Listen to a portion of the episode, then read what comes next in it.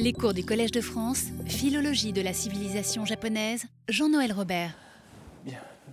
Merci beaucoup d'être venu pour ce dernier cours qui va être un cours de conclusion, si bien qu'il y aura euh, peu de, diapositives à, montrer. Simplement, je terminerai sur un, dernier poème, puisque euh, nous allons simplement sans, remettre, sans retourner à, des exemples que nous avons euh, déjà vus, je vais essayer de tirer quelques conclusions. Vous savez que ce cours s'inscrivait donc dans, un, dans cette série sur la philologie de la civilisation japonaise qui consiste à retrouver au, cours de l'histoire le processus selon lequel la, ce qu'il faut bien appeler la civilisation japonaise s'est différenciée presque consciemment de la civilisation chinoise en élaborant une langue indépendante, une, tradition indépendante qui s'est voulu très tôt mise en parallèle avec la chinoise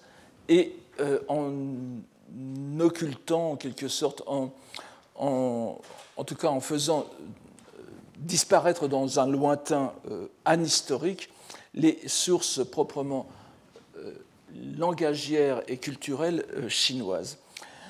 Nous avions vu, euh, je ne vais pas refaire le, le, résumé les quatre cours précédents, vous vous souvenez que l'an dernier, notre cours avait été euh, consacré à un petit traité de Kukai qui s'appelait le Shoji Jisogi, n'est-ce pas, la, réalité, le sens réel de ce que j'ai traduit par graphème, de, phonème, graphème et, euh, et aspect du réel c'était une réflexion sur le langage qui, n'abordait pas la langue japonaise. Mais euh, nous avions vu à travers les commentateurs comment justement la tradition euh, exégétique japonaise de ce petit traité très court mais très, très dense euh, avait pu la relier assez rapidement les questions qui étaient traitées à la langue japonaise elle-même. Or, dans ce, dans ce traité, Kukai disait que tout niveau du réel, tout niveau, enfin du réel ou du phénoménal plutôt, avait son propre langage. Pas? Son propre langage, ses propres signes, c'est moji, monji. Et euh, c'était valable non seulement pour les dix niveaux de l'existence, jukai, pas, les dix niveaux d'existence donc qui vont des, six voies euh, jusqu'au plan de Bouddha, Bukkai, le, le, plus élevé. C'était valable donc pour tout euh, l'animé, mais c'était valable aussi pour tous les niveau de, de animaux, pas, qui, qui, sont animés aussi. Dans les Jikkai, vous avez les Chikusho, les animaux, et euh, Kukai parlait bien de la, parlait effectivement avec les commentateurs du langage des, animaux, et vous aviez aussi les monji, alors il ne faut même plus dire graphèmes, mais là il faudrait retourner à une sorte de, de, de, de, de, sémiologie, puisque tous les signes, même tous les signes géographiques, tous les signes du monde réceptacle étaient porteurs de sens et étaient des dérivés euh, d'un des dérivés d'un signe ultime, moji encore une fois, qui était euh, traduit dans notre monde phénoménal par les bonji. Pas les bonji, c'est-à-dire les, lettres brahmiques, les signes indiens, les signes, les signes utilisés dans les mantras, dans les mantras ésotériques.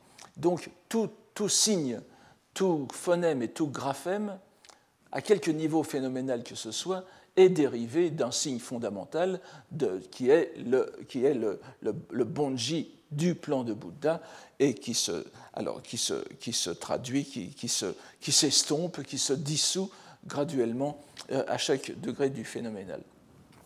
C'est un, une idée euh, très importante dans la mesure où ce traité a été, a été rédigé au, au début du, du, IXe siècle, vous vous en souvenez, et il a donc euh, on ne peut pas le dater exactement, disons, disons autour des années 814-820. Euh, ça n'a pas de... Et comme je vous l'avais dit à l'époque, ce sont en réalité, comme ça se fait souvent au Japon, Kukai ne rédige pas un texte nouveau, un texte original, mais il le remanie, il recompose, il recompose des textes chinois qui sont eux-mêmes dérivés de textes euh, indiens, n'est-ce pas? Des textes indiens assez fraîchement arrivés en Chine, puisque euh, euh, on, peut, on, peut dater on, peut, on, peut, dater du 8e siècle l'arrivée en Chine de ces, euh, de ces, de, de, ces idées. étant donné le caractère précoce du traité de, de, Kukai, donc début du IXe siècle, c'est une idée, et comme je vous l'avais peut-être dit à l'époque, ces idées de Kukai ont été après reprises, développées plus ou moins explicitement dans l'autre école, la grande école rivale de Kukai, qui était le Tendai, n'est-ce pas?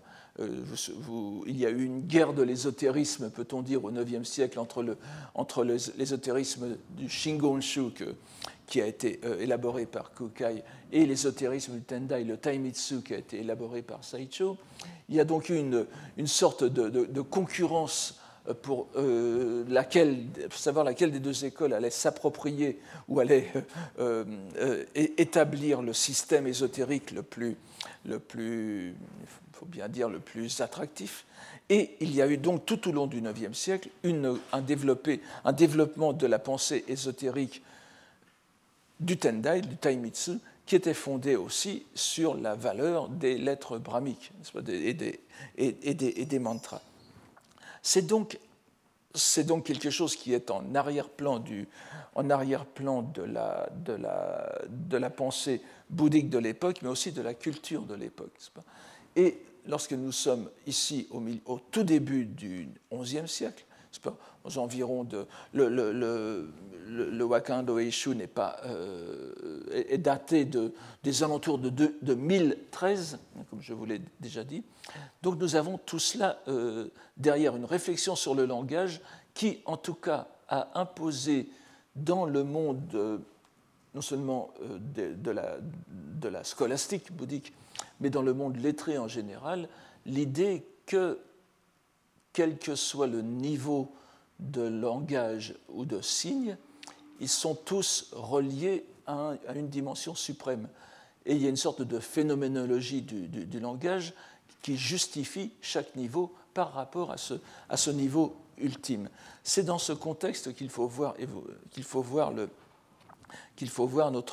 notre, traité du Wakan Roishu, dont, dont, je vous ai dit euh, qu'il était très important au Japon jusqu'à l'époque moderne, euh, pas pour les raisons que je viens de, résumer, qui, qui, sont donc l'arrière-plan culturel, et pas non plus pour les raisons que j'ai essayé de mettre en lumière tout au long de, ce cours et que je vais euh, résumer ici euh, brièvement, mais parce que c'était considéré comme une sorte de compendium, de, petite encyclopédie de poche, en quelque sorte, de toute la culture, euh, disons, c'était la, poésie sino-japonaise pour les nuls de, l'époque et qui permettait à tous, les, à tous les gens qui ne pouvaient pas se, consacrer à la, l'étude euh, profonde de ces, domaines, d'avoir un vernis de culture qui, qui s'est euh, conservé jusqu'à maintenant. C'était un texte très populaire, je vous le rappelle. On a, des, on, a des, on a, beaucoup de citations littéraires qui, font, qui rappellent que eh bien, le, les gens euh, marchant dans la rue chantonnant, chantonnant un vers, un vers tiré du Wakanda Eishu, euh, vous avez l'emploi euh, didactique dans les écoles, dans les Teragoya, etc. Et puis, euh, comme vous le savez, l'un des, principaux témoins de cette popularité encore à une date aussi tardive que les environs de 1600, c'est que les missionnaires étrangers, donc essentiellement portugais qui étaient, arrivés au Japon et qui avaient installé une, qui avait installé une presse, une imprimerie à, euh, Mangusa, n'est-ce pas, dans, le, sud du Japon, ont, fait un travail d'impression assez, important de, livres, euh, de livres en langue japonaise mais translittérés en, alphabet latin. Ils ont fait un tout petit nombre d'impressions en langue japonaise, en langue et écriture japonaise, et parmi ce tout petit nombre d'impressions, il y a le Wakando Ce qui est quand même assez euh, remarquable. Pourquoi le Wakando Ishu on ne le dit pas euh, explicitement à l'époque, mais on peut en avoir une idée à cause de cela, c'est que c'était ce, ce Wakando Ishu, dans la, dans, le, dans, le, dans la liste des livres en écriture japonaise imprimée par les missionnaires, fait suite à, un recueil, ce qu'on pourrait appeler une sorte de, recueil de, citations, n'est-ce pas, une sorte de, page rose du Petit Larousse, Et on, voit bien ainsi que sont, on, a, sorti ce livre à l'usage des missionnaires qui étudiaient la langue japonaise pour pouvoir placer dans leurs sermons des, des citations poétiques connu de tout le monde. De même que les deux autres, euh, euh, les, deux autres textes qui précédaient étaient aussi à l'usage des, sermonnaires, n'est-ce pas? Euh, Ce Wakan no Eshu est certainement pour cela. Il est remarquable d'ailleurs de voir qu'ils n'ont publié qu'un seul des deux fascicules, le premier, c'est-à-dire celui consacré aux quatre saisons, qui sont vraiment le, répertoire le plus, plus commun de la culture générale japonaise. Et même dans ce premier fascicule sur les quatre saisons, ils ont ôté la toute dernière série qui était, vous vous en souvenez, les noms de Bouddha, Butsumyo. On comprend très bien que les missionnaires n'aient pas voulu mettre euh, ça. Donc jusqu'au tout début de, l'époque d'Edo, et après, à l'époque d'Edo aussi, les, euh, le Wakando a été euh, très, euh, très, très, très répandu. Et ce qui est extraordinaire, c'est qu'il l'est encore euh, maintenant, n'est-ce pas? Nous avons plusieurs. Nous avons plusieurs il y a, je crois, en ce moment sur le marché au Japon, dans n'importe quelle librairie, vous pouvez acheter au moins huit éditions différentes du Wakando Eshu. Je vous donne l'une des toutes dernières qui est donc, du, professeur Miki euh, euh, Masahiro, n'est-ce pas, qui, euh, est, vraiment l'une des plus récentes. Et tout à fait par hasard, en, fouillant sur, le, sur l'Internet, j'ai trouvé ce, ce, texte extraordinaire, n'est-ce pas? Koen Idashite Yomo Wakando Eshu de Ishihara Shintaro, qui est l'ancien maire de, de, Tokyo, si je me souviens bien, un personnage assez controversé dans le monde politique japonais, dans le monde politique japonais, qui était, euh, qui était romancier à ses débuts, n'est-ce pas? Il avait, il, a, il, a, il, a, il, avait fait quelques romans, dont un euh, qui avait un grand succès. Et ce livre assez récent montre que euh, dans les milieux les plus inattendus, le Wakando Eishu a encore une, une postérité tout à fait tout à fait, disons, digne, digne d'attention. Alors, je voudrais, je voudrais revenir un tout petit peu. Et euh, ce qui est intéressant dans ce texte de. Euh, oui, c'est aussi pour ça que je vous ai cité ce.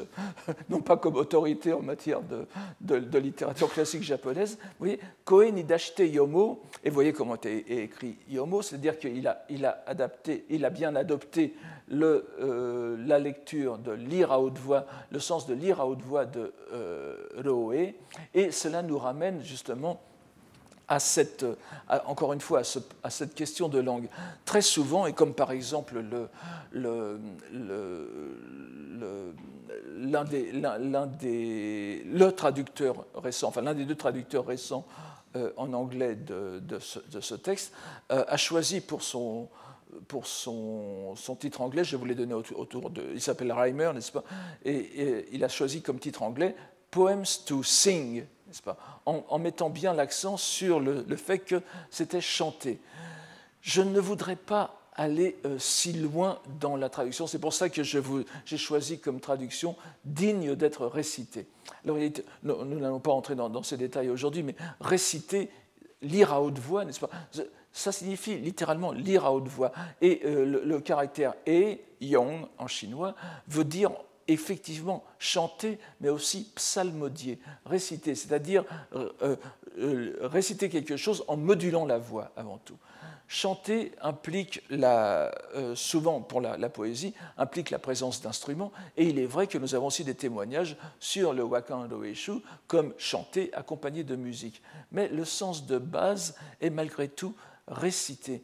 Et vous allez voir que, si j'ai le temps, vous allez voir que cela se rapporte aussi à la façon dont, j'ai abordé ce, texte, puisque euh, réciter veut dire lire en langue japonaise, n'est-ce pas? Et euh, nous avons effectivement, et je vous en avais donné euh, deux exemples au, tout début du, cours, n'est-ce pas? Nous avons effectivement des témoignages qui montrent que les, parties chinoises du Wakando Eshu était lu en lecture phonétique, c'est-à-dire en ondoku. Vous en avez ici euh, deux, exemples. Euh, vous remarquerez que ces exemples qui sont anciens, d'ailleurs, sont en kaon, en lecture kaon, mais vous voyez que c'est une lecture kaon qui n'est pas tout à fait, on ne peut pas faire, les, Japonais, semble-t-il, n'arrivent pas à faire, pour des raisons tout à fait, que l'on comprend tout à fait, ne, peuvent pas se résoudre à lire systématiquement en kaon. Hein. Vous avez au premier, le, premier vers, normalement, ça, voudrait dire, ça voudrait dire, euh, ça, devrait se lire kam bu kyoku. Mais vous voyez qu'on lit kam mu kyoku, alors que le reste est à peu près en, en, en, kaon.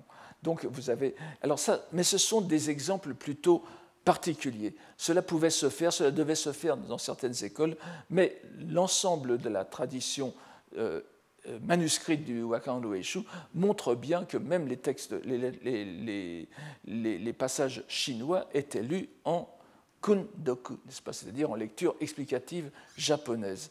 Et c'est là que l'on a euh, justement une, l'idée de ce qui pouvait être l'intention du compilateur, Fujiwara, Kinto, Fujiwara no, Kinto, je, vous le rappelle, en lisant oralement en langue japonaise, eh bien, les trois étapes euh, qui constituent ce recueil, n'est-ce pas? D'abord, citation de poèmes chinois, ensuite, citation de poèmes de style chinois écrits par des japonais, donc en, en langue chinoise, et puis ensuite des waka, waka évidemment en langue japonaise, eh bien, lorsqu'ils sont réalisés oralement, lorsqu'ils sont récités, yomu, n'est-ce pas, lorsqu'ils sont, euh, sont récités, voire psalmodiés, ils le sont tous en langue japonaise. C'est-à-dire que l'on a une espèce, une sorte d'unification langagière dans la réalisation, dans la réalisation orale de trois niveaux de texte qui sont dans le haut niveau écrit différents, bien différenciés. Vous avez ici euh, euh, un, exemple manifeste, je vous donne le tout début euh, du, du Wakando où vous voyez bien donc, la, section Rishun, n'est-ce pas? Vous voyez que les, trois, premières lignes, sont écrites en en chinois. C'est une citation chinoise, une citation japonaise, une citation sino-japonaise. Et puis ensuite, vous avez le, waka qui est écrit bien sûr en kana, euh, n'est-ce pas euh, Toshino uchini euh, haru kinikeri, n'est-ce pas Shitoto no koto kozo yaiwan et kotoshi yaiwan, n'est-ce pas C'est le, tout début du kokinshu. Et vous voyez en plus la coquetterie de ce de ce manuscrit ici, et qu'on retrouve pratiquement systématiquement, c'est que dans le waka, il n'y a aucun kanji. Hein? C'est-à-dire que vous avez, vous avez à l'œil nu, vous, avez, normalement, vous savez qu'il est, il est, très, il est relativement rare que des waka soient écrits sans un ou deux kanji. Ici, ils sont systématiquement sans kanji pour montrer justement, pour contraster à l'écrit les, deux niveaux, les, deux langues différentes, ce ne sont pas seulement deux, niveaux de langue. N'oubliez pas que le, Kambun, ce n'est pas du japonais, c'est du chinois classique. Et lorsqu'un japonais écrit en Kambun, il écrit en chinois classique. Mais ils sont réalisés, les trois niveaux cette fois, sont réalisés oralement dans la même langue, dans la langue japonaise, ce qui est vraiment le, la, dynamique du euh, Wakanko Kinshu, du, du Wakando Eishu je, parlais du Kokinshu justement parce que, arrivé donc au début du, XIe siècle, on a ce processus tout à fait intéressant que j'ai esquissé euh, au tout début du cours, n'est-ce pas? Nous avions eu, en grosso modo, un siècle et demi de la, de la, seconde moitié du 8e siècle, après le, le Manioshu, le Manioshu étant, étant rédigé en 759, jusqu'en 905, euh, qui est la date de publication du, du, Wakashu, euh, donc des poèmes anciens et modernes. Donc pendant quasiment un siècle et demi, nous n'avons que des anthologies officielles, impériales, de kanshi, de poèmes chinois. On, on, a l'impression que la langue japonaise est occultée. Ce n'est pas vrai, bien sûr, puisqu'oralement, je vous l'ai déjà dit, ces kanshi étaient lus en japonais. Et puis ensuite, nous avons, à partir de 905, nous avons les premières séries de, des anthologies des Shokusenshu, des anthologies impériales japonaises de waka, en langue japonaise cette fois, qui se succèdent euh, assez rapidement, puisqu'entre 905 et l'époque de Fujiwara no Kinto, euh, Fujiwara no Kinto est l'un des compilateurs, l'un des participants à la euh, compilation du quatrième, euh, de la quatrième anthologie impériale, le, le, le, Shui Wakashu, n'est-ce pas, le, livre des, l'anthologie des glanures poétiques. Et, et donc nous avions en quelque sorte deux lignes parallèles, la ligne parallèle, la ligne des, poèmes chinois écrits par des Japonais, donc des poèmes sino-japonais, et la ligne, l'autre ligne parallèle qui était celle des euh, anthologies de Waka. Et à cette époque-là, donc à, partir de la quatrième anthologie de Waka, Kinto font les deux ensemble pour la première fois. Il met, il met ensemble les deux traditions il les, euh, les deux traditions poétiques japonaises, les kanshi et les waka, il les met sous l'autorité suprême de euh, Pochuyi, n'est-ce pas, Hakkyoi Hakudakuten, et en spécifiant qu'ils sont destinés à la récitation, eh bien, il les unifie dans l'acte langagier, je dirais, euh, japonais. Alors que c'est, il y a aussi une autre, en même temps, vous savez que parmi les, différentes euh, hypothèses qu'il y a sur l'élaboration de ce recueil, une hypothèse, euh, une qui peut être euh, considérée comme assez plausible, c'est que c'est une sorte d'organisation de, c'est pratiquement certain, n'est-ce pas? Quinto a réuni ensemble, en un volume, les différentes citations poétiques que l'on trouvait écrites, par exemple, sur des paravents, ou euh, je dirais sur n'importe quel support qui était, euh, qui était euh, en, vogue à l'époque. L'un des, des, récits historiques sur la Constitution de ce, de ce texte voudrait que Quinto l'ait rédigé et, et calligraphié lui-même ces, ces citations pour les offrir à son gendre lors du, mariage qu'il a fait avec sa fille, n'est-ce pas? Ça aurait été un cadeau de mariage, donc euh, entièrement calligraphique.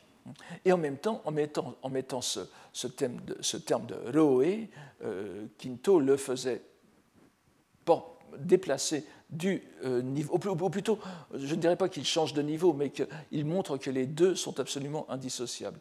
Voilà, nous avons ici, nous avons ici l'illustration en quelque sorte de, cette, de, ce, euh, euh,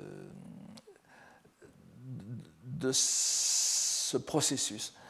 Ce processus lui-même, d'où venait-il? Donc 1013, euh, disons 1013, à la fin du Xe siècle, c'était, nous, l'avons vu aussi, c'était propagé très rapidement dans les milieux cultivés de euh, de, Kyoto, euh, une, cérémonie euh, qui a commencé dans le Tendai, justement le Tendai qui était la, grande, école, noble de, l'époque, que l'on appelait le Kangaku, n'est-ce pas, le Gaku o Susumeru no Kai, les assemblées euh, d'exhortation, d'encouragement à l'étude.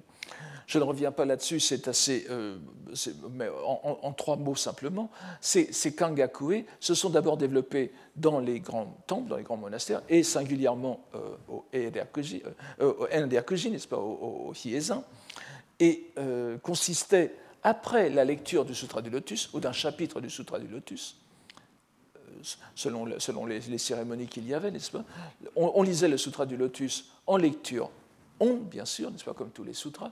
Ensuite, vous aviez une conférence, une, ce qu'on a un ko, n'est-ce pas C'est le ko-kyo, c'est-à-dire faire une conférence sur le sens du sutra.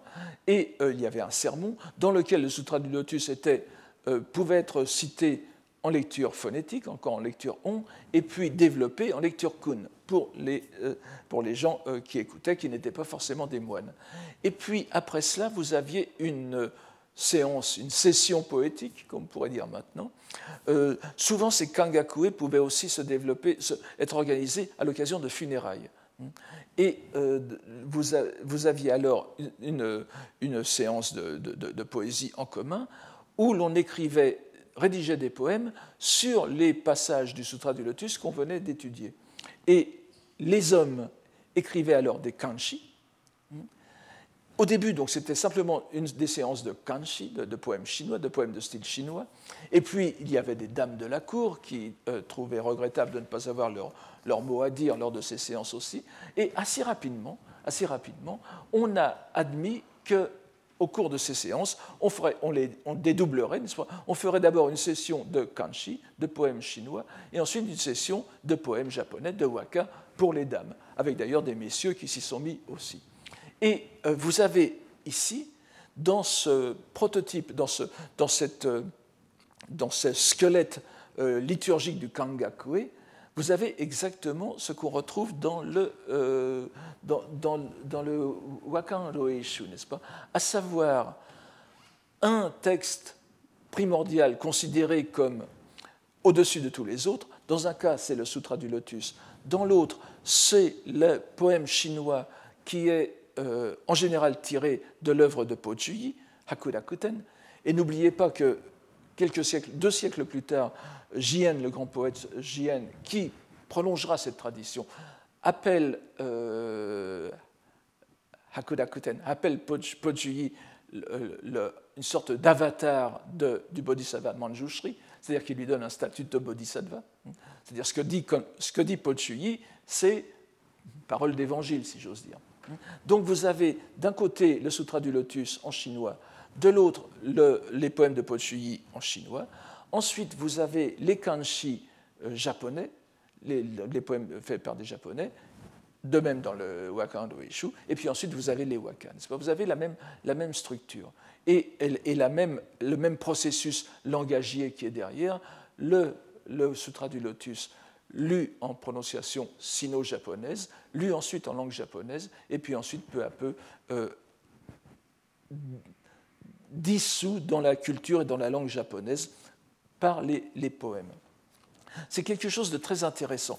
Et euh, ce qui est encore plus intéressant, je me perçois que j'ai beaucoup, moins de temps que je pensais pour dire un, certain nombre de choses, mais enfin, je vais essayer quand même de me, de me hâter je, vous fais grâce de quelques autres euh, particularités. Ce qui est intéressant, euh, j'aurais voulu revenir un tout petit peu sur la personnalité de, de, Quinto aussi. Quinto est un poète, on a un recueil de, ses, propres, recueils poétiques. Je vous rappelle qu'il est, mort en 1041, hein, c'est-à-dire que donc une trentaine, euh, d'années après la, rédaction de, ce texte. Il est donc, euh, il, est donc il a été on pourrait dire qu'il il était spécialisé dans la gestion des poèmes, n'est-ce pas, à l'époque? C'est-à-dire que non seulement il euh, poétait pour lui-même, mais euh, il, s'occupait aussi de la rédaction donc de l'anthologie impériale, et surtout il avait des préoccupations euh, critiques et classificatoires tout à fait évidentes. Je ne reviendrai pas non plus trop sur les origines bouddhiques de cette de cet état d'esprit. Mais vous vous souvenez, n'est-ce pas, que nous avions parlé de deux, de, textes importants, enfin, qu'on appelle parfois des textes théoriques. Ce n'est pas du tout vrai. Ce sont des textes très courts et il n'y a absolument aucune théorie dedans, mais de, tout petits textes très courts de Quinto sur les les, classifications et les euh, évaluations de poèmes japonais. En particulier, il y en a un qui s'appelle le Wakakuhon, n'est-ce pas, qu'on prononce aussi Wakakubon, c'est-à-dire euh, Hon, c'est Shina, n'est-ce pas, les Hin, pas, donc les, les, neuf catégories de, les neuf catégories de waka, dans lesquelles il classe, les, euh, il classe une, une, petite, une petite trentaine de enfin un peu, plus, mais entre, entre 30 et 40 et 50 poèmes euh, japonais, selon leur catégorie, euh, selon neuf catégories, mais divisées à chaque fois en, en trois à l'intérieur, n'est-ce pas? Et qui sont entièrement calqués évidemment sur les catégories des, euh, des, renaissances de la terre pure et, des, êtres qui renaissent dans la terre pure dans, le, sutra, dans les sutras d'Amida, n'est-ce pas? Donc c'est vraiment une classification bouddhique qu'il remet, remet euh, au service de la poésie. Vous savez qu'il est aussi connu pour avoir élaboré le premier, euh, semble-t-il, les, les, 36 immortels de la poésie, les Sanjurok Kassen, n'est-ce pas, qui, qui, donc, dont on sait le, succès, le, succès par la suite. Et d'ailleurs, là c'est une, petite digression sur, laquelle je ne pourrais pas m'étendre, mais vous vous souvenez que dans le Wakando Eishu, nous avons trouvé plusieurs fois la présence des immortels taoïstes, des sennin, n'est-ce pas? Des, des, sennin. C'est le même caractère que dans les Sanju Rokkasen.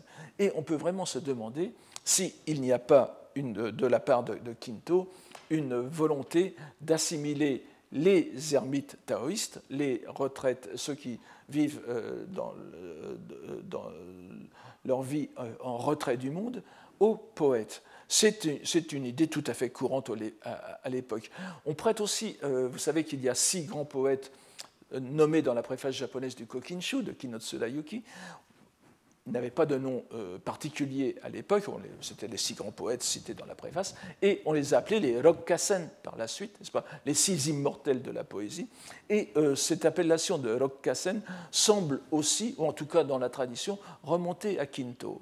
Il y a une sorte d'obsession chez lui euh, avec le, terme d'immortel, d'immortel de la poésie, et l'on retrouve cette, cette je dirais, cet intérêt dans son recueil, puisqu'il y a systématiquement, euh, vous avez un grand nombre de poèmes, même lorsqu'ils sont en dehors, vous avez, vous avez une rubrique, une série qui est consacrée aux Senka, vous vous souvenez, les demeures des immortels, mais vous avez aussi de nombreuses allusions aux immortels par ailleurs.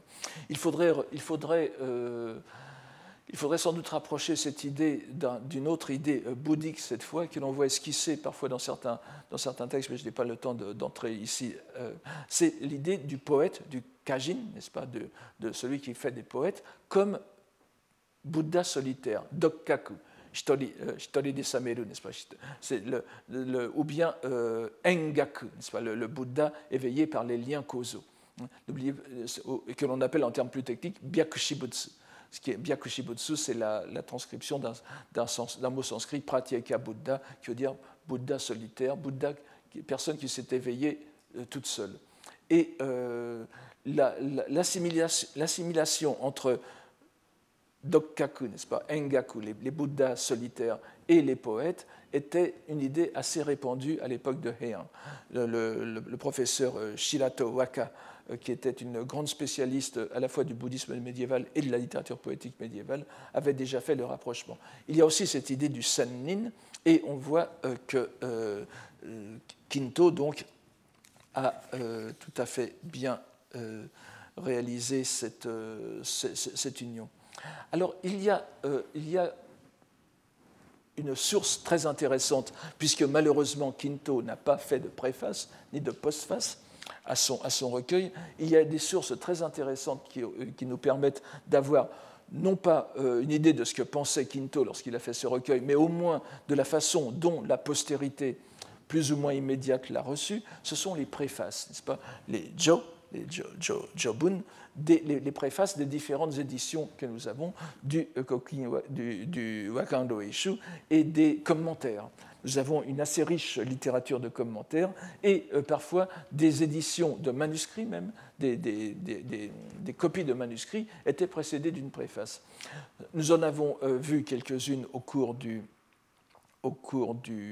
séminaire, et dans ces préfaces, nous avons euh, des idées très intéressantes qui se dégagent. Alors, je ne dis pas du tout que c'était celle de Quinto, bien sûr, nous n'avons aucun moyen de le savoir. Je ne pense pas qu'il aurait été aussi très opposé à certaines des idées qui s'esquissaient qui dans ses préfaces, puisque certaines sont, sont tout à fait, euh, sont tout à fait euh, répandues au Japon dès son époque. Mais il y a quand même des choses qui reviennent, des récurrences qui reviennent de façon, euh, de, façon très intéressante. Et la première, ceux qui ont assisté au séminaire l'ont remarqué, la première, c'est que l'un des principaux thèmes discutés par les préfaciers, c'est un peu les circonstances de la compilation, tout ça, comme je vous ai dit tout à l'heure, mais l'un des, principaux thèmes qui commence invariablement euh, ces préfaces, c'est l'explication, l'élucidation du terme même de wakan. Wakan. Donc wa, qui est écrit avec le wa de Daiwa, n'est-ce pas, Yamato, et kan. On penserait que ça va de soi. Euh, les Japonais savent euh, pourquoi, on, pourquoi on parle de wa, pourquoi on parle de kan. Or, ici, c'est systématiquement repris par les préfaciers. Il faut se demander pourquoi. Parce que, alors, il faut savoir aussi que le. Bon, je, rappelle, enfin tout le, monde, tout le monde le sait évidemment, mais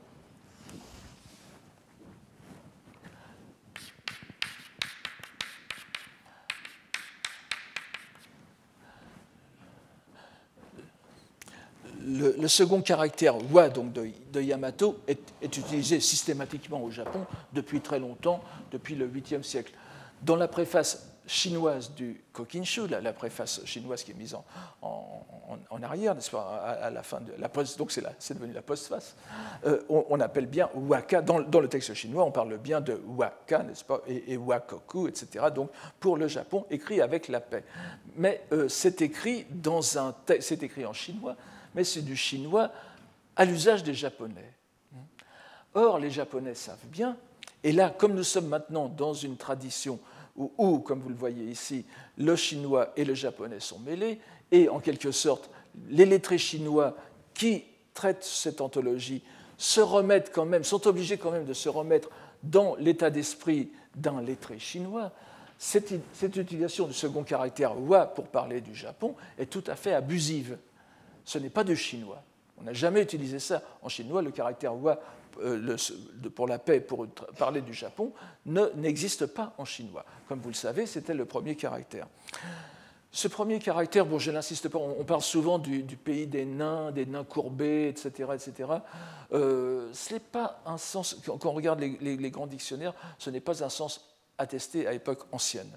Euh, je, n'entre pas dans les détails, mais il est très peu probable que ça signifie nain à l'époque.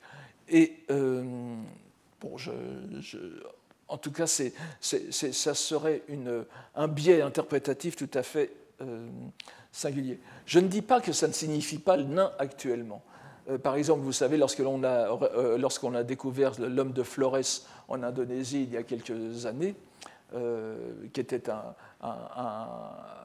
Homo sapiens qui, semble-t-il, était de très petite taille. Alors on ne sait pas si c'est une, une, vraie espèce ou si c'est simplement un accident, euh, euh, je ne sais pas, génétique. On l'a appelé donc l'homme de Flores. Les, journaux, chinois titraient en gros avec euh, le caractère n'est-ce pas, Wojan, n'est-ce pas, c'est-à-dire les nains, et ce qui faisait penser évidemment aux, Japonais? Parce que quand vous regardez un, quand vous regardez un dictionnaire japonais, chinois moderne, le caractère wo veut dire vraiment euh, appellation du japonais. Euh, mais maintenant, je me demande même s'il n'y a pas un, une, euh, disons une dépréciation du caractère à cause du fait qu'il désignait à l'origine le Japon. Alors maintenant, pour ce qui est de, la raison pour laquelle on a adopté ce caractère, je, ne peux pas entrer dans les, détails. Il y en a une qui me fascine, singulièrement, mais euh, je pense qu'elle ne peut pas être exacte. C'est celle selon laquelle elle viendrait du pronom japonais wa, n'est-ce pas, pour se désigner soi-même, et que les, les, Chinois ayant entendu les Japonais dire wa, ils les ont appelés les wa. Bon, euh, je, je, ne connais pas d'autres ethnonymes qui soient ainsi faits sur, à partir d'un procédé grammatical, ça me semble. Mais, enfin, bon, que ceci, euh, euh, bon, cela n'a pas d'importance. Ce qui est intéressant, c'est que pour les préfaciers japonais, ils, ont ils éprouvent d'abord le besoin de justifier euh, ce, terme. Et d'ailleurs, il y a certaines éditions du Wakando Eishu qui utilisent le terme chinois correct, c'est-à-dire avec la, clé de l'homme. C'est-à-dire qu'on recorrige en quelque sorte les manuscrits pour mettre le terme chinois correct. Quand on écrit Waka no comme nous l'écrivons, comme tout le monde l'écrit, du point de vue du Kambun, c'est une incorrection. Et on comprend pourquoi les préfaciers euh, attachent beaucoup d'importance à cela.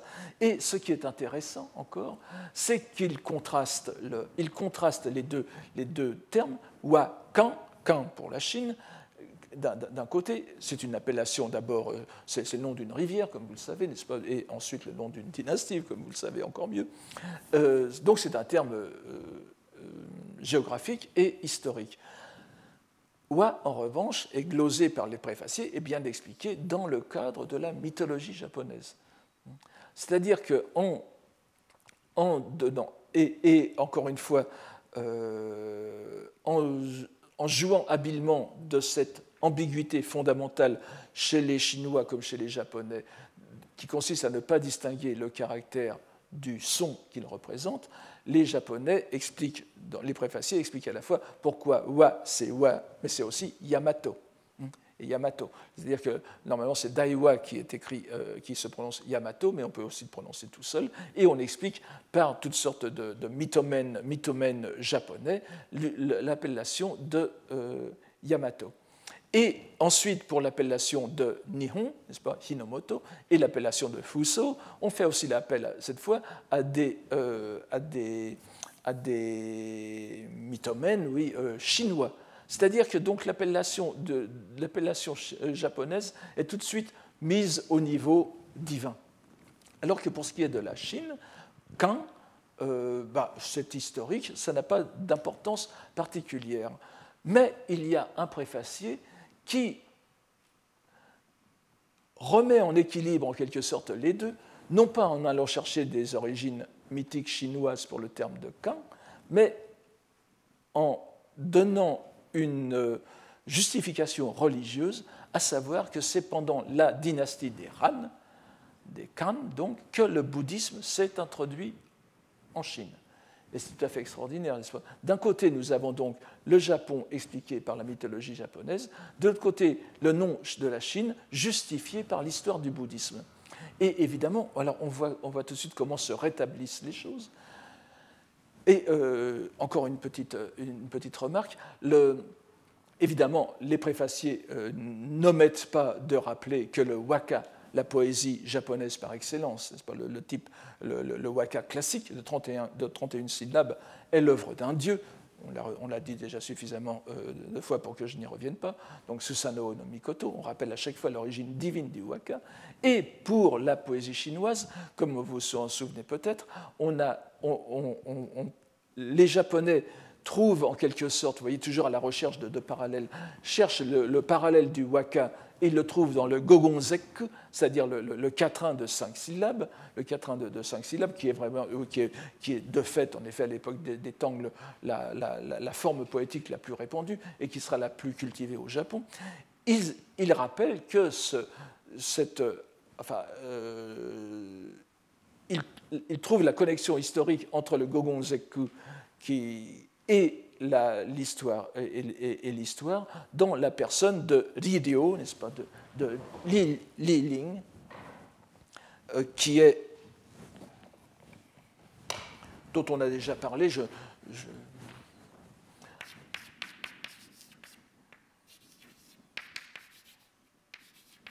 Li Ling, n'est-ce pas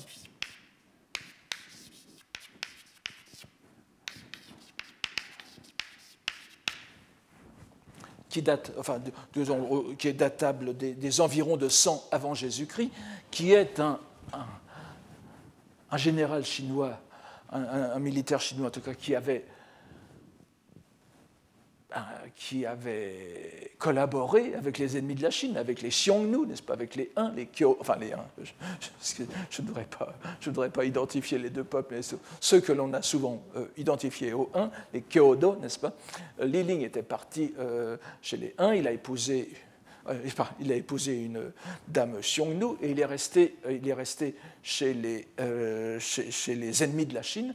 Donc les préfaciers japonais mettent d'un côté l'origine divine du, du, waka japonais, de l'autre côté l'origine historique et même à peine honorable du gogonzeku chinois. Et on voit tout à fait euh, l'idée qui se profile derrière cela. Nous avons donc une langue divine, une langue humaine qui est le chinois classique, mais extraordinairement prestigieuse. Mais cette langue humaine est revivifiée, revitalisée par la présence du bouddhisme. Et en mettant le, en mettant la tradition chinoise sous le signe du bouddhisme, les Japonais de, euh, l'époque médiévale après Kinto se mettent, le processus même que nous avons ici, encore une fois, de passage du chinois comme cette fois langue des écritures bouddhiques, hein, puisque le, sanskrit pas, le, bouddhisme n'est pas passé par le sanskrit ni par le pali, mais par le chinois, et le japonais, si bien qu'on est dans une configuration qui est vraiment le Honji Suijaku ou le Wako Dojin, c'est-à-dire la base originelle et les traces descendues. Euh, ou le wako dojin, n'est-ce pas, l'adoucissement de la lumière pour se mêler à la poussière du monde. tout le parcours est ainsi reconstitué. Et c'est pour cela que dans, dans tout ce processus, la personnalité de Po Chuyi est fondamentale, parce que Po Chuyi est un non seulement donc il est le, principal poète chinois transmis au Japon à partir du, IXe siècle aussi, n'est-ce pas? Tout le monde le lit à l'époque. Vous vous souvenez, donc Kinto est contemporain de, de Murasaki Shikibu. Il est, il est donc euh, Murasaki Shikibu qui euh, utilise, qui connaissait très bien Pochuyi, comme, le, comme le, disent euh, bon nombre d'anecdotes que nous avons autour d'elle et de ses, de ses, de ses et le, ce Pochuyi est un poète bouddhique. Il est bouddhiste. Il, et, comme vous le savez, l'une des, citations centrales, non seulement de ce euh, Wakando Eishu, mais de tout, texte japonais qui se préoccupe du statut de la, de la poésie euh, japonaise au Japon, tourne autour de cette phrase de Pochuyi que nous avons de la Wakanda Reishu, n'est-ce pas, sur la façon dont il faut permuter, il faut transformer, si les, euh, les propos frivoles et, les propos frivoles et les paroles spécieuses, que, n'est-ce pas, le kyo, kyo, euh, Kyogen Kigyo, n'est-ce pas, Kyogen Kigyo, ou souvent prononcé Kyogen Kigo, qu'est la poésie en général, et la poésie pré-bouddhique, si j'ose dire, il faut la transformer en éloge du Bouddha, en éloge du, euh, en éloge du véhicule de Bouddha. Cela est, dit euh, pratiquement au milieu du Wakando Ishu, c'est répété euh, par une personnalité comme Jien, ainsi que je vous l'avais dit la dernière fois, et ça montre bien la façon dont Kinto entend, entend mener sa compilation. Ce qui explique ce qui explique justement cette espèce de structure extraordinaire que nous avons euh, ici et qui se répète à chaque fois, où nous avons d'abord un poème chinois fait par un chinois, ensuite un poème chinois de style chinois fait par un poète japonais, et ensuite le poème japonais, le poème japonais qui vient comme un point d'orgue, une conclusion et un rappel de tout ce qui est, de tout ce qui a été fait précédemment, n'est-ce pas? Les, euh, Vous vous souvenez que j'avais essayé de, comparer cette, cette, euh, cette, dynamique des séries japonaises à la dynamique qui préside au, poème chinois et japonais aussi, en quatre, étapes, n'est-ce pas, qu'on appelle, le, le, le, Kisho Ten Daku, ou Kisho Ten Ketsu, hein, c'est-à-dire l'origine, le, début, le développement, le, retournement, ten, encore une fois, n'est-ce pas? Et ensuite la, chute. Et la, chute, la conclusion. Et les waka, à chaque fois, se présentent justement comme la partie musubi, n'est-ce pas, la partie ochi, en quelque sorte, de cette, dynamique. Le, waka est à la fois une sorte d'anamnèse, n'est-ce pas, de, récapitulation de tout ce qui précède, et apporte toujours, le plus souvent, euh, comme vous avez ici un très bon, un, très bon exemple, n'est-ce pas? Vous avez, vous avez deux, deux, poèmes sur le, deux, deux, citations poétiques sur le printemps. Bon, euh, je, je, on en avait déjà parlé la, dernière fois, je n'y reviens pas. Mais vous voyez le poème japonais qui se présente, comme c'est souvent le cas, sur une sorte d'interrogation perplexe. Kozo to yaiwa, kotoshi to yaiwa, faudra-t-il dire l'année dernière ou cette année?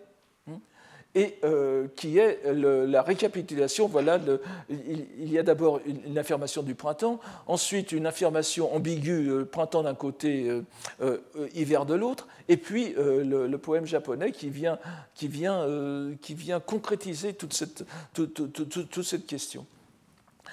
Nous, avons donc tout à fait cela bien expliqué ici, et c'est quelque chose qui se répète indéfiniment. C'est le poème japonais le waka de conclusion qui supporte l'ensemble du, du, texte. Euh, j'aurais voulu dire encore pas mal de choses. Je, vous, je vais euh, quand même c'est quelque chose, cette utilisation du waka, cette utilisation que je dirais presque logique du waka, dialectique du waka, qui n'est pas du tout euh, unique à Kinto. Et ça, il faut bien le voir, et c'est pour ça que les Japonais ne peuvent que le lire de cette façon. Je veux dire les Japonais de l'époque et des époques postérieures. Maintenant, c'est une autre chose, je ne sais pas comment Ishihara Shintaro le, fera. Mais à l'époque, euh, n'oubliez pas 1013, à la fin du Xe siècle, 992 ou quelque chose comme ça, mourait le grand euh, moine chinois Ryogen, n'est-ce pas? Ryo de Yoshi, Ryoshiki, n'est-ce pas, de, Gen euh, Minamoto, hein, Ryogen, qui était considéré comme le grand fondateur de la tradition des disputations scolastiques euh, japonaises, les rongi, n'est-ce pas, les, les, Or, je ne vais pas revenir là-dessus sur ce phénomène qui est passionnant, mais or les rongi ne sont pas une tradition si universelle que cela dans le bouddhisme à l'époque actuelle, il y a deux grands pays, deux, grandes civilisations, deux grandes cultures bouddhiques qui, ont maintenu cette tradition, c'est le Tibet et le Japon. Euh, les antécédents chinois des Longyi, moi je ne les vois pas très bien, mais, là c'est encore une autre discussion. Ce qui est intéressant, c'est que dans les Longyi japonais, et ça c'est assez unique, les waka jouent un rôle particulier.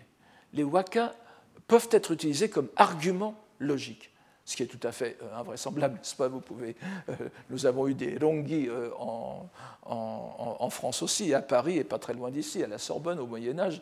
Je ne pense pas, je n'ai jamais vu de, poème utilisé comme citation. Il se peut qu'il y ait parfois des citations, des citations à l'intérieur d'une discussion, mais souvent et avec le temps, les waka deviennent même la conclusion du rongi.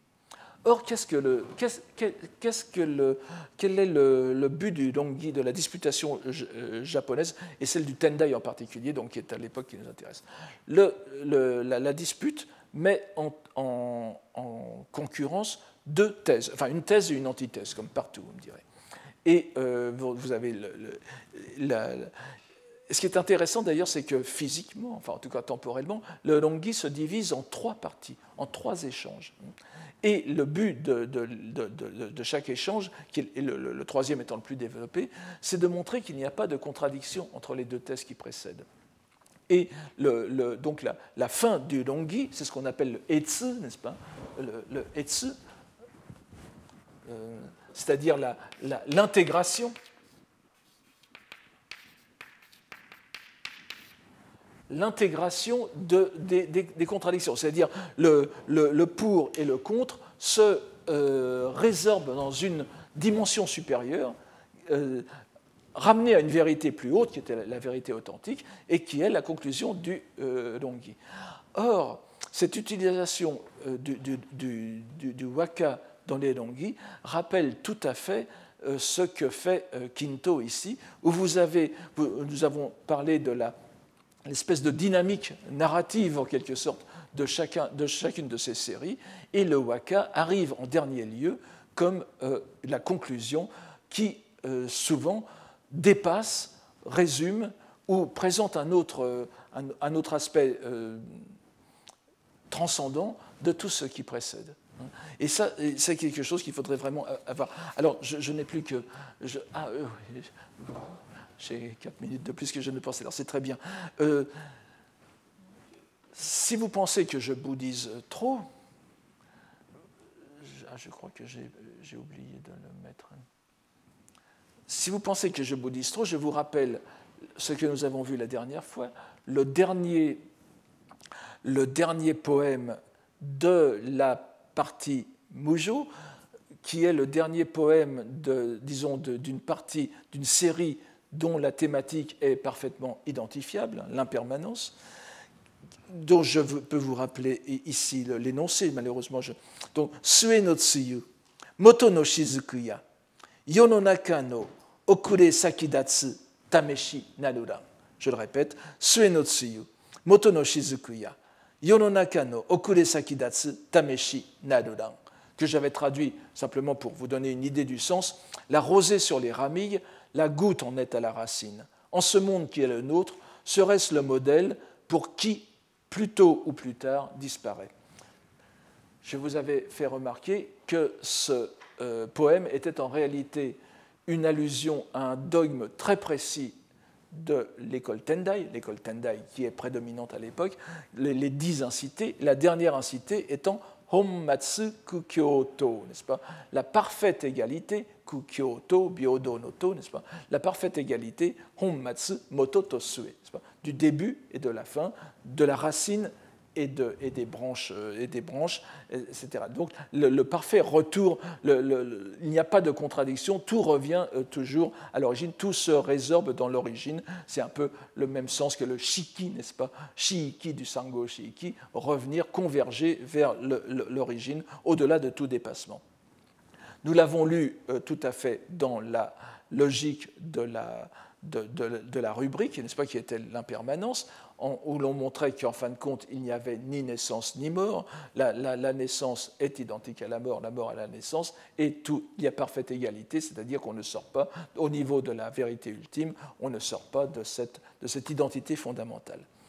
Maintenant, si l'on considère ce poème comme la conclusion de l'ensemble du recueil, ce qui est parfaitement normal puisque c'est le, dernier poème avant la rubrique Haku, et euh, eh bien, nous avons Hon Matsu. Je vous ai tout à l'heure parlé du Honji Suijaku, n'est-ce pas?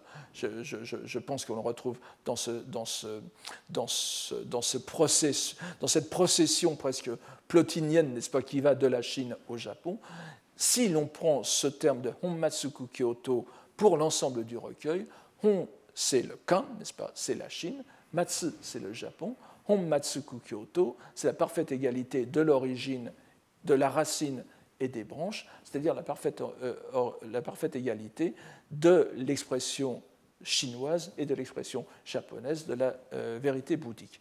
Il me semble que c'est quelque chose qui est euh, tout à fait évident lorsque l'on se place encore une fois dans la logique de la poésie bouddhique de l'époque.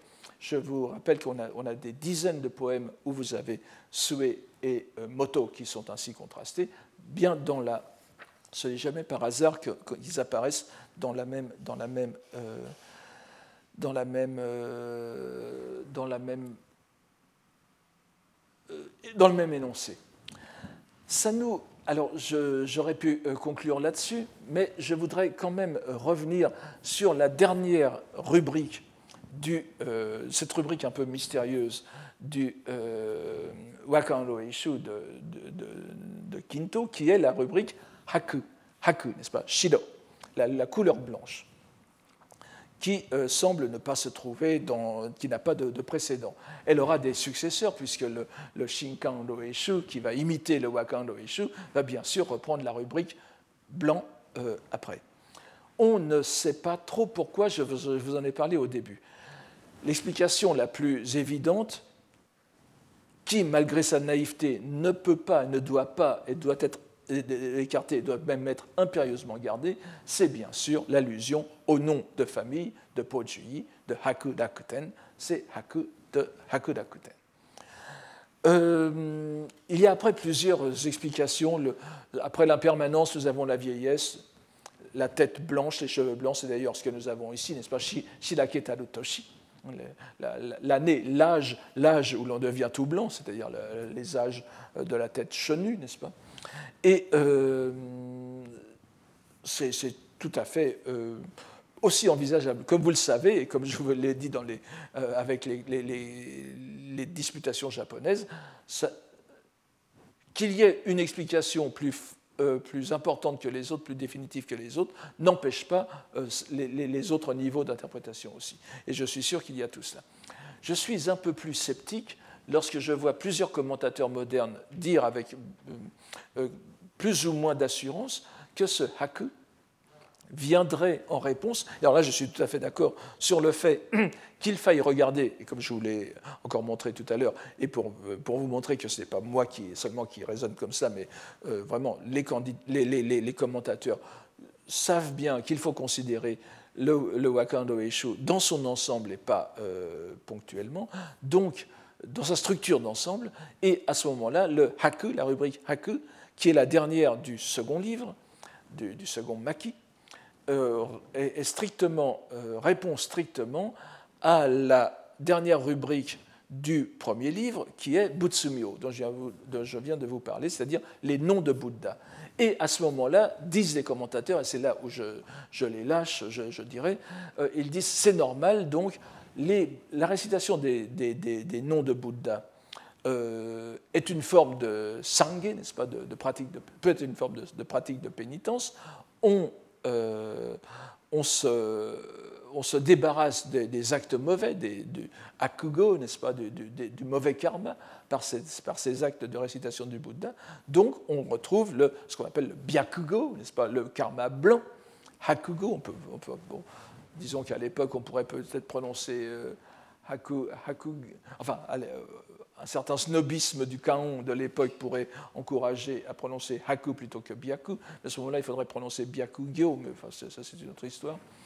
Euh, ce n'est pas impossible, mais je, vois pas, je ne vois pas la nécessité impérieuse de, penser à cela, surtout que rien n'y rien fait penser dans, les, dans, dans, les, dans, les, disons, dans le contenu des poèmes.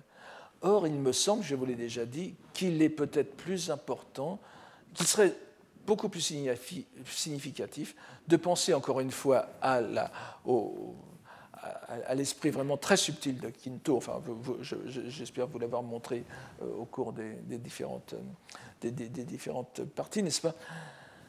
Haku, byaku, byaku veut dire aussi, vous avez le hyobyaku, n'est-ce pas dans, une cérémonie bouddhique, vous avez la, la, la, manifestation de l'intention, la déclaration d'intention, si j'ose dire, n'est-ce pas, qui montre euh, pourquoi cette cérémonie est faite et euh, elle se caractérise par, elle se caractérise par l'utilisation du caractère byaku, blanc, qui ne veut pas dire bien sûr blanc à ce moment-là, ça veut dire simplement déclarer. C'est ce qu'on lit mosu, n'est-ce pas Mosu, dire. Et si vous, avez, si vous mettez ensemble les deux rubriques, vous avez butsumyo mosu, dire, dire, exprimer, énoncer, invoquer le nom de Bouddha, qui fait une phrase parfaitement euh, normale. Et euh, ça impliquerait, en quelque sorte, la présentation, du, euh, du, du recueil en son entier, comme une offrande bouddhique. On a l'allusion au fait que c'était un cadeau de mariage, donc ce n'est pas tout à fait la même chose, mais euh, l'idée qu'il y ait une, offrande dans ce terme de haku est tout à fait, euh, pour moi, me semble tout à fait euh, euh, plausible et même, je, pense même que c'est le plus probable. En tout cas, ça me semble plus sérieux comme explication que cette histoire, enfin, bon, qui, est possible, mais beaucoup moins de, de, de Hakugo, n'est-ce pas, de Byakugo, de, de karma blanc. Je voudrais quand même finir sur ce dernier poème. Alors, cette fois, le tout dernier poème de, du, du recueil, le dernier poème de la rubrique blanche, qui est très courte. Hein, on voit, une, alors que autant la, rubrique Mujo est, longue, vous vous souvenez, il y a 15 ou 16 poèmes, autant celle-ci est, très courte. Donc c'est vraiment une sorte de, de colophon, n'est-ce pas? C'est pour ça que... Et vous avez le dernier poème qui est de Quinto. Or, ce poème de Quinto euh, euh, semble bien avoir été composé par Quinto lui-même pour cette rubrique. C'est-à-dire qu'elle n'avait. Vous, vous, souvenez peut-être sur la rubrique euh, Koshin, n'est-ce pas, la, nuit, la nuit du singe, si j'ose dire, comme, comme, euh, comme euh, cette petite fête, enfin cette cérémonie taoïste où les gens essayent de rester toute la nuit sans dormir pour, pour empêcher les trois vers les sanchi qui sont à l'intérieur de l'homme de monter, euh, répéter euh, au, juge, euh, à l'empereur céleste, toutes les mauvaises actions qu'a commises l'individu. Eh bien, il y a aussi un poème de Quinto qui est donné dans cette rubrique, et c'est un poème qui ne veut absolument rien dire, sinon qu'il y a un dajale, n'est-ce pas, un calembour, vous vous souvenez, avec Kono et Zadu, n'est-ce pas, et, Zadu, donc qu'on n'a pas obtenu, et Sadu, le, singe. Donc, Quinto avait fait ça pour, l'occasion. Et on a manifestement ici la même chose avec ce, poème, n'est-ce pas? Shira shira shi, shira ketaru toshi, tsukikage ni yukikaki wakete, mume no hana oru. Alors vous voyez qu'il y a du blanc partout, c'est blanc sur blanc, c'est pas noir, c'est pas noir sur noir, c'est blanc sur blanc, et c'est un poème presque comique, donc je, euh, je, me suis permis de traduire, le, je n'entre pas dans les détails parce que je me suis permis de traduire le, premier vers par blanc sur blanc, en ces années où j'ai blanchi, donc mes cheveux, à la clarté de la lune, la clarté blafarde, n'est-ce pas, de la lune, me frayant dans la neige un chemin, vous voyez ainsi, pour briser une ramille de fleurs de prunier, blanc encore. Pas Donc vous n'avez que du blanc. Et euh, ça donne une. Alors, on pourrait penser aussi que ce blanc est une disparition.